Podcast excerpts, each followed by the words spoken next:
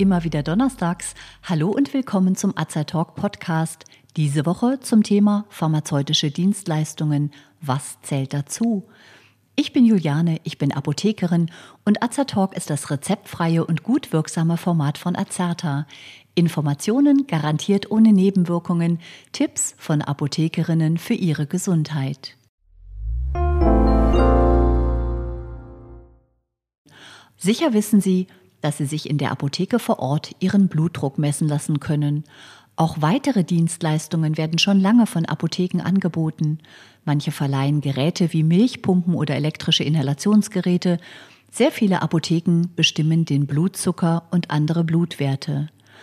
Manchmal gibt es Aktionen zur Knochendichtemessung oder zur Impfpasskontrolle.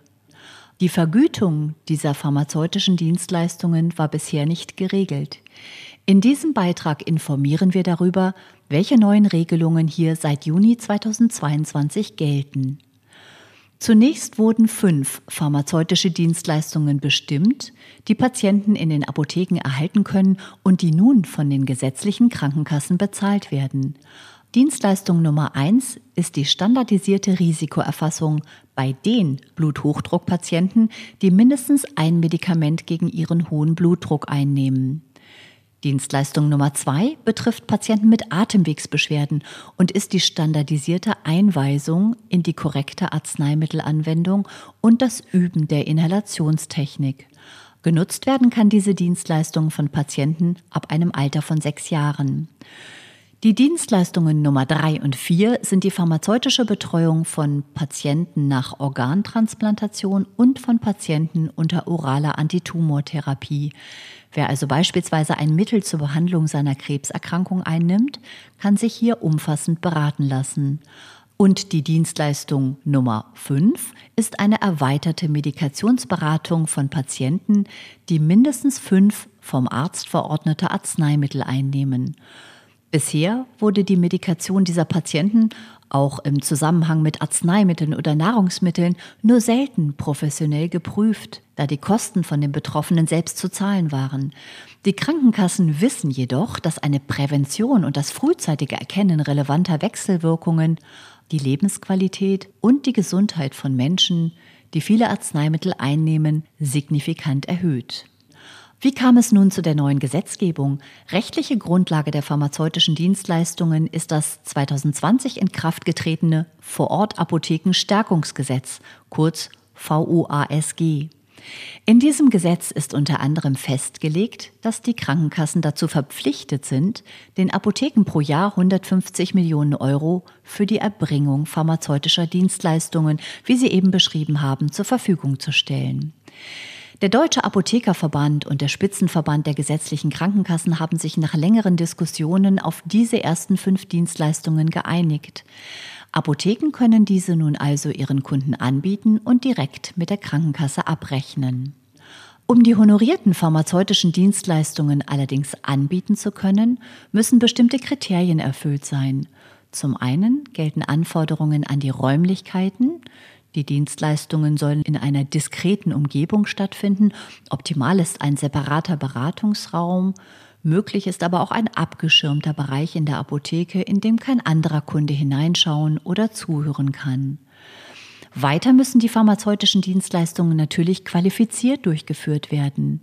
Die allermeisten Apotheken haben inzwischen ein eigenes Qualitätsmanagementsystem, in dem unter anderem genau beschrieben ist, wer welche Vorgänge wie durchführt.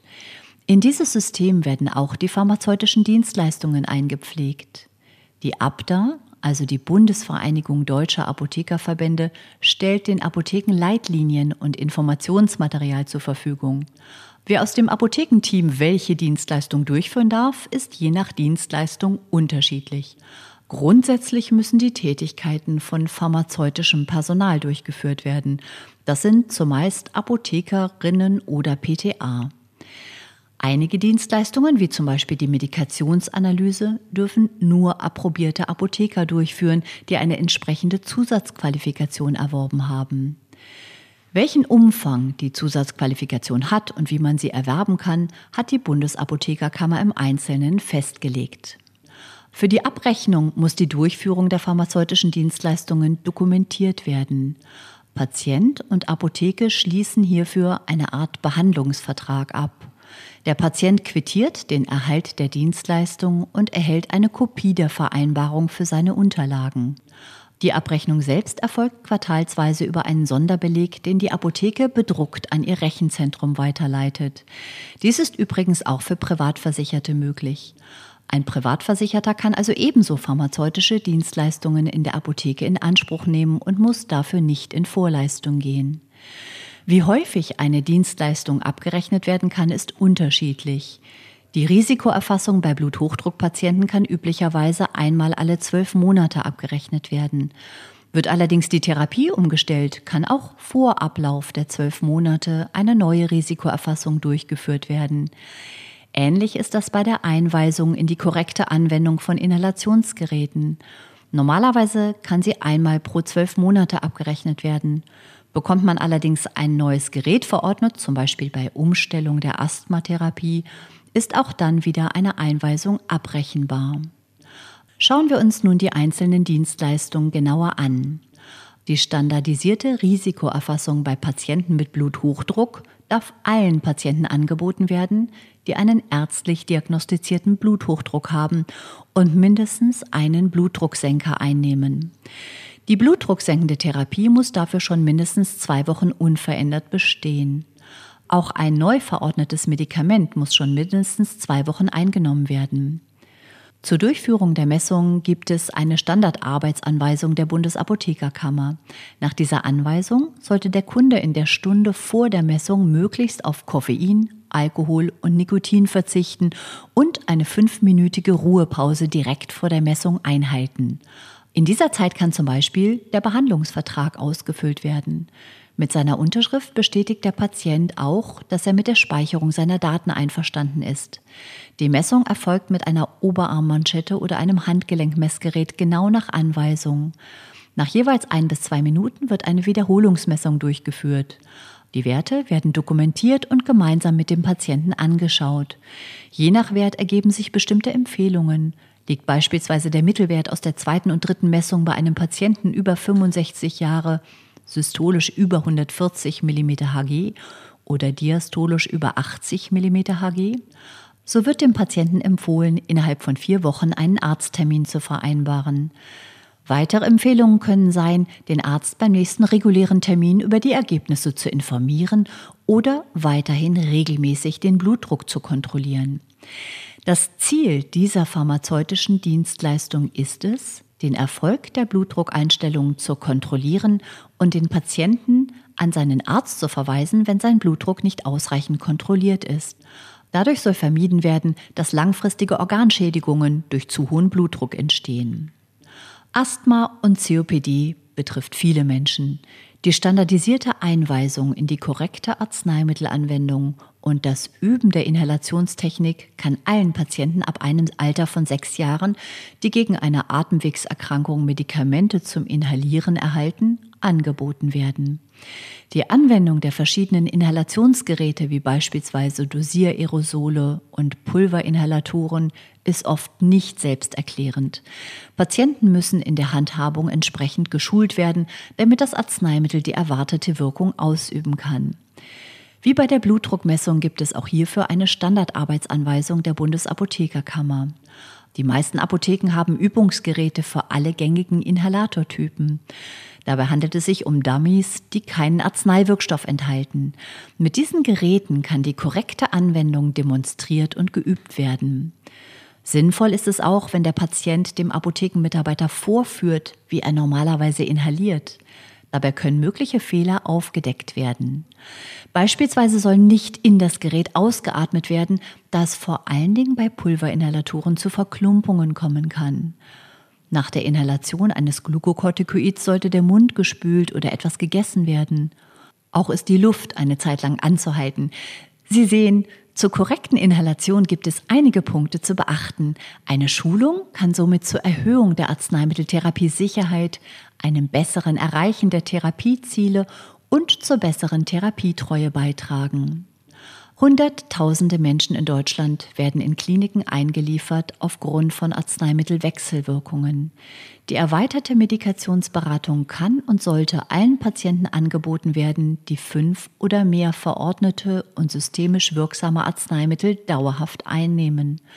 Für die sogenannte Medikationsanalyse vom Typ 2a muss der Apotheker, wie bereits erwähnt, eine entsprechende Zusatzqualifikation erwerben. Dann kann er mit in Frage kommenden Patienten einen Termin zur Medikationsberatung vereinbaren. Zu diesem Termin sollte der Patient seinen Medikationsplan und sämtliche Arzneimittel mitbringen, die er einnimmt. Hierzu zählen nicht nur die vom Arzt verordneten Medikamente, sondern auch freiverkäufliche Arzneimittel und Nahrungsergänzungsmittel, die der Patient einnimmt. Der Apotheker prüft die Medikation des Patienten auf arzneimittelbezogene Probleme, wie beispielsweise Wechselwirkungen, Anwendungsprobleme oder Doppelmedikation. Auch Allergien, Nahrungsmittelunverträglichkeiten und weitere Punkte werden einbezogen. Werden Probleme aufgedeckt, so werden Lösungsvorschläge erarbeitet, die mit dem behandelnden Arzt geklärt werden. Dieser Kontakt zum Arzt setzt das schriftliche Einverständnis des Patienten voraus. Wie die letzten beiden beschriebenen Dienstleistungen dient auch diese Dienstleistung einer erhöhten Arzneimitteltherapiesicherheit und damit letztlich einer besseren und sichereren Versorgung des Patienten. Die pharmazeutische Betreuung von Patienten nach Organtransplantation kann Patienten angeboten werden, die nach einer Organtransplantation neue Medikamente verordnet bekommen, um die körpereigene Abstoßungsreaktion zu hemmen. Die pharmazeutische Betreuung von Patienten unter oraler Antitumortherapie ist für Patienten gedacht, die gegen eine Krebserkrankung neue Tabletten oder Kapseln erhalten. Die praktische Durchführung erfolgt analog der Medikationsanalyse nur dass sie sich an bestimmte Patientengruppen richtet und unabhängig von der Anzahl der verordneten Medikamente ist. Wir hoffen, wir haben etwas Licht in das neue, sehr innovative Angebot der Apotheken bringen können. Es kann übrigens sein, dass nicht alle fünf pharmazeutischen Dienstleistungen sofort in allen Apotheken angeboten werden, da, wie wir gehört haben, für manche Dienstleistungen spezielle Fortbildungen zu absolvieren sind. Fragen Sie doch einfach in Ihrer Apotheke vor Ort nach welche Dienstleistungen angeboten werden.